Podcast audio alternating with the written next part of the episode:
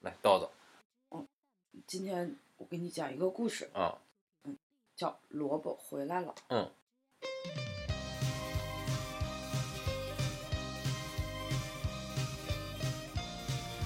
桑尼亚不在的时候，谁来给路易讲故事？关注订阅号“路易私房课”，更多的精彩等着你哦！在森林里啊，嗯下着大雪，嗯天气特别特别的冷。嗯，地里呀、山上都盖满了白雪。小兔子这时候没有东西吃了，嗯好饿呀！嗯然后它就出门去找。它一边找就一边想说：“哎呀，这个雪这么大，天气这么冷，嗯就小猴子在家里肯定也特别饿。嗯我要是找到了东西啊，嗯就找它去一起吃。嗯，小兔子在雪雪地里扒来扒去找找，哎，看雪底下有两个萝卜，嗯两个萝卜哈，特别高兴。嗯，然后他就抱着萝卜跑到小猴家，嗯敲敲门，嗯，家里没有人。嗯，所以呢，小兔子就坐在家里把小萝卜吃了，嗯，把大萝卜放在了桌子上，嗯然后他就走了。就是小猴发生什么呢？他也出去找吃的了嘛，嗯他心里就想：哎呀，雪这么大，天气这么冷，小鹿在家里头肯定跟我一样饿。我要是找到了东西，就去跟它一起吃。嗯，然后呢，他在雪里找啊找找找，然后发现了几颗花生，然后呢就拿着花生往小鹿家跑去。这时候他路过自己家，看见门开着，进了屋子，看见桌上摆了一个萝卜，心里就想：咦，这是哪里来的呢？那个这样吧，我把萝卜也带着，去跟小鹿一起吃。然后他跑到小鹿家，屋子里一个人都没有，原来他也不在家，去找吃的嗯了。然后呢，小猴就把萝卜放在了窗台上，回家了。那花生呢？嗯，他他也吃了呀，那花生没有给鹿留是吧？对，他就把萝卜放窗台上了嘛。然后小鹿也出去找吃的，所以没在家，在雪地里找找找找找，然后一边找一边想，哎呀，雪这么大，天这么冷，小熊在家里肯定特别饿，我要找到吃的，我就跟它一起吃。嗯然后找一找，在雪地里发现一颗白菜，嗯，特别开心。然后小鹿就提着白菜嗯向小熊家跑去，嗯然后同时呢也路过自己家，发现雪地上好多脚印儿，然后走进屋子一看，原来窗台上有个萝卜，嗯，想哎这是哪儿来的？但是我也可以把萝卜带去跟小熊一起吃，嗯然后跑到小熊家，小熊也不在家，然后他就把萝卜放在门口啊，嗯然后把白菜自己吃了，嗯回家了。嗯然后这时候呢，小熊呢在雪地里也是找来找去，找来找去，找不到吃的，说。哎呀，天气这么冷，雪这么大，小白兔在家里肯定也没有吃的。我要是找到了，去跟它一起吃。哦然后他扒开雪，看见地下有一个地瓜，哦然后他就拿着地瓜向小小兔家跑过去了。哦嗯路过自己家的时候，看见哎呀门口有个萝卜，哪儿来的呢？不知道，把萝卜一起带去吧，跟小兔一起吃。嗯，然后跑到小兔家，推开门，小白兔不是最早吃了一个萝卜嘛，然后吃饱了，正在睡觉。嗯然后小熊就想，哎呀，那我别打扰它了，我就把萝卜放到兔子的床边，然后自己把这个地瓜吃了，嗯回家了。嗯然后过了很久很久，小白兔一觉睡醒了，嗯睁开眼睛一看，哎，萝卜怎么回来了？嗯是这样的一个故事。这个故事非常好，真精彩。对，我就是我们家里的这个沉迷网络的少女，她也禁不住的在鼓掌。对，哎，真是对，这是一个真正的王者哦。啊啊啊！好，对，然后嗯就是在这个这么多轮儿的周转嗯当中，我会觉得听那胡萝卜它不值，嗯， 就是没有人想要它。嗯然后这胡萝卜就走来走去，走来走去，就是这个胡萝卜一直都哦没有实现它被吃掉的这个事情。就是要这么一直一直传递下去的话，如果它没有回到小白兔那儿，嗯这个胡萝卜会不会已经放到就是已经没那么好了？嗯传到谁那儿，嗯就不会再传，因为他觉得这东西也不好，就扔了吧。嗯，对对对，最然终这后只胡萝卜，嗯这胡萝卜变成了一个没有真正用起来的一个货币，或、或者是什么样、哦那样的一个东西。就是你你你就想以这个来表达一个我的善意或者是什么的，但是这胡萝卜就再也没有被没有被真正的吃掉。嗯嗯，它就这样的被埋没了。对，就是有一种送月饼的感觉。然后这月饼本身吧，哎，对，就是一个特别尴尬的那么一个东西。然后这个，我想问你一个问题啊啊啊，当你听完这个故事之后啊，啊！你是否觉得它是一个民间故事呢？我操，我觉得这个远远超越了一个普通的民间故事。我现在哈、就想知道嗯，这个我今天下午面临的这一个问题哈、啊什么问题？别人劫难里的，别人拿这个问题来问你是吧？对，啊，他怎么问的呢？是这样的嗯，在我们国家呀，嗯，啊，最早呢、嗯是在五十年代，嗯有一个画家叫颜哲熙，嗯，我不知道，然后还有一个作家叫方逸群，那我也不知道。啊，是一个儿童书作家吧，儿童嗯然后他们俩合作画了一个图画书，嗯讲的就是这个故事。哦，这个文字作者啊方玉嗯群曾经就别人问他说：“你这个故事是怎么写出来的？嗯你嗯参考了什么民间故事吧？嗯听起来很像什么哪个国家的寓言故事啊，嗯嗯或者是嗯东欧啊什么，嗯就就你会有这种嗯感觉。很像东欧的，但他当时的解释呢，就是说他受到一条新闻的启发，嗯当时他看报纸，嗯抗美援朝嗯在这个战壕里头。”啊有一个苹果的故事，啊就是这些战友们呀，和那那个粮食哦很短缺嘛，哦获得了一个苹果，啊，谁都没舍得吃，哦就是是一个送给一个，一个送给一个，到最后又回到一个人的手上。然后他就听了这个故事特别感动，啊然后他就写了一个这样给小哦朋友看的故事。但这个事儿发展到现在很奇怪，因为在我们国家一直到七十年代有嗯三个版本，嗯有一个版本是他弟弟画的，嗯还有一个版本呢是这个就是上海美术制片厂的那个，嗯哎，这个都无所谓了哈。嗯但是我国出现的这三个版本，嗯在我们小时候吧，我们可能只见过最后那两个，前面那个因为你刚就才跟我讲了一个版本故事是一样的，啊就是画的不一啊样。啊啊啊啊，然后呢，与此同时呢，在日本、西班牙和嗯德国都曾经出现了，就是以这个为题材来画的一个图画书。那他们就都受到了这个故事的影响日本的这个作者呢，是说我是看了中国的这个故事啊来写的，啊但是呢，很多欧洲国家的作者都认为他们画的是一个民间故事，啊所以现在我们所面临的问题，啊我们就想知道这个故事，它到底是个人创作嗯，还是受到了过去传统的童话故事啊，呃，这个寓言传说哦的影响而形成？啊因为这个故事的模式听起来太像古老的寓言了，对不对？哦，so 这就是你的问题啊。嗯。但是关于你这个故事吧，首先我觉得啊，追究它这个故事的来源本身，我觉得意义不大。不管它是不是一个民间故事，它这个故事被作者把它民间化了，就是不管它哦是不是来源于这个苹果的一个新闻的事情，但是是作者用一种民间故事的图式把它给处理过了，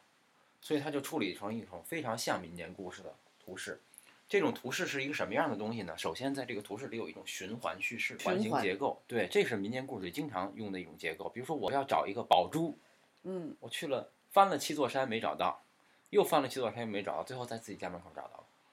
这是一个，就是它是一个啊，这是你童话刚里编的一个故事啊，，对对对，嗯这是我刚编的，就是说，但是这是童话里面经常运用到的这个环形结构。嗯嗯，对这个事儿。然后另外呢，他把它放到一个具有民间故事的一个非常典型的这种小兔子呀、小狐狸呀等等等等，用动物的这种范本里去，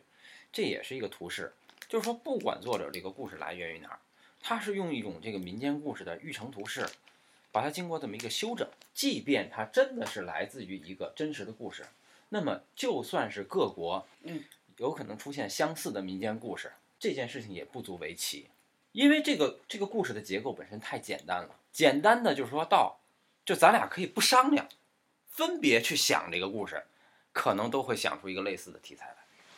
哦，咱俩都能做得到。但是这个故事，你知道触动我的点是什么？就是说为什么这个故事精彩？嗯，请讲，所谓的精彩啊，意思是这个故事里有很多召唤结构，就是可以让读者去有阐释它的空间，但是这个故事却没有阐释。就是关于这个故事，我第一集的发问，第一层的发问就是嗯为什么每一个动物在拿到这个萝卜以后，然后自己还找来了食物，为什么他们就要吃掉自己找来的食物，把萝卜留给别人？为什么不他自己吃掉这根萝卜，把自己找来的这个事物食物留给别人？呃，如果按你说的，呃，把萝卜吃了，嗯，最后回到兔子家的就不会是萝卜了，，对，那么从叙事结构来讲，这个环形结构就不成立了，就没有原来的环形结构那么完善。这是第一个层次，嗯这个文本就给了我们这么一种可能性嗯。但是如果说我们把这个事情从一个反的角度想，如果我把它想成一个邪恶的故事呢？什么叫邪恶的故事？假如说别人第一眼就是说兔子第一次在小猴子家放这根萝卜，嗯，小猴子自己找来了花生米，嗯看到桌子上这根萝卜，他会不会怀疑这根萝卜是有毒的？然后他即使这么饿，他吃掉了自己的花生米，他把萝卜给了小鹿，小鹿以同理把萝卜给了小熊，这么依次对谁，最终小白兔发现这根萝卜又回到他手上了。 就是为什么小白兔要吃掉那根小的萝卜，留着那根大的萝卜？小白兔自己捡到这根萝卜的时候，他有没有就怀疑好运真的就那么好吗？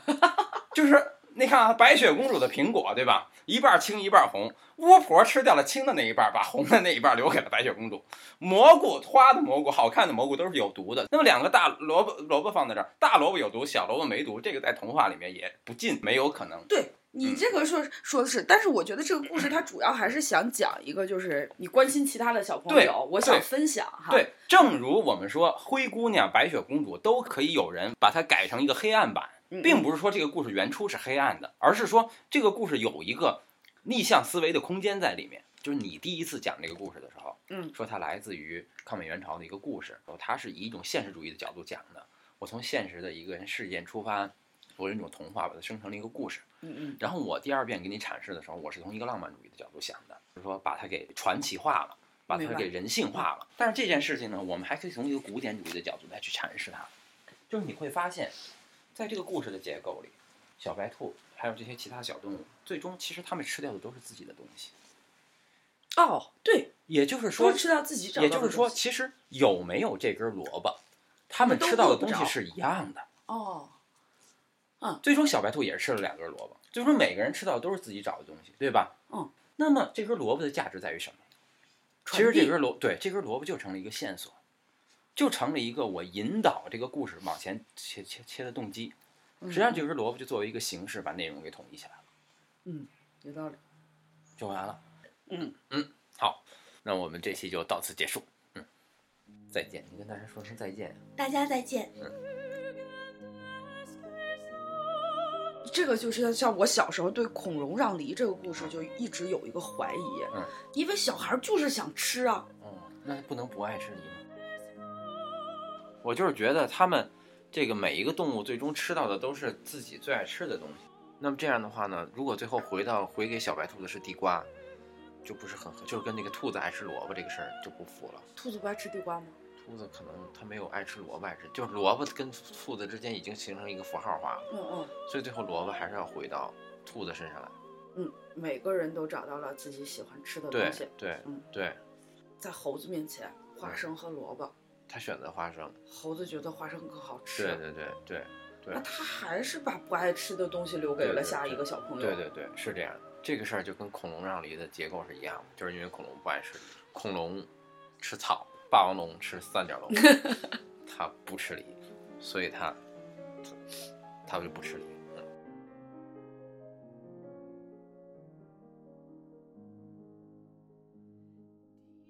如果是你是这个兔子，嗯，你碰见一个大一个小两个萝卜，嗯，然后你还想着小猴子没吃东西，你会怎么办？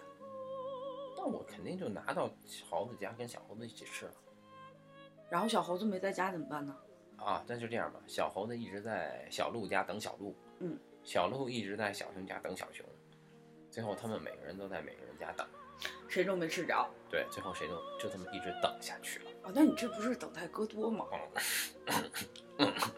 但我还能设想一个嗯哈，，嗯我有一个朋友，嗯嗯，他的名字叫做三妞儿。哦如果他是这只兔子，嗯，他一定会抱着一个大萝卜，一个小萝卜，嗯一边儿走一边儿啃，去找小猴。哦，然后小猴不在家，他就去找小猴，去找吃的地方，说啊小猴小猴来，我们一起吃萝卜，嗯萝 卜。小猴说。啊，那小鹿可能也没吃，嗯说那我们一起去找它，嗯然后他们俩一边走一边吃，嗯注意这要一边走一边嗯吃，然后找到了小鹿，我说小鹿小鹿走，我们一起去吃萝卜，嗯然后小鹿说小熊也没吃，嗯那他们仨开始一边走一边吃，到了小熊家，自己也没饿着，嗯啊到最后呢，大家还在一起分享了萝卜，对，他是个幸福的人。但是如果这个故事让我最后让我来传递的话，嗯，让我来讲的话，我会讲成小兔子吃了大萝卜，把小萝卜 no 送 no 给 no no 人 no 了 no no no，我会讲成小兔兔子吃了这个萝卜的一半儿，然后给了小猴子一半儿，小猴子吃掉了一半儿的一半儿。 half quarter 呃这对个对二分之一、四 对分之一、八对分对之对一，对对那最后还能回到兔子手里吗？对对对对，最后回到兔子手里的肯定是一定能回到兔子手里，嗯因为日取其半，万事不竭。所以最后回到就兔子永远这个是可以对对对除的对对对对，所以就是一个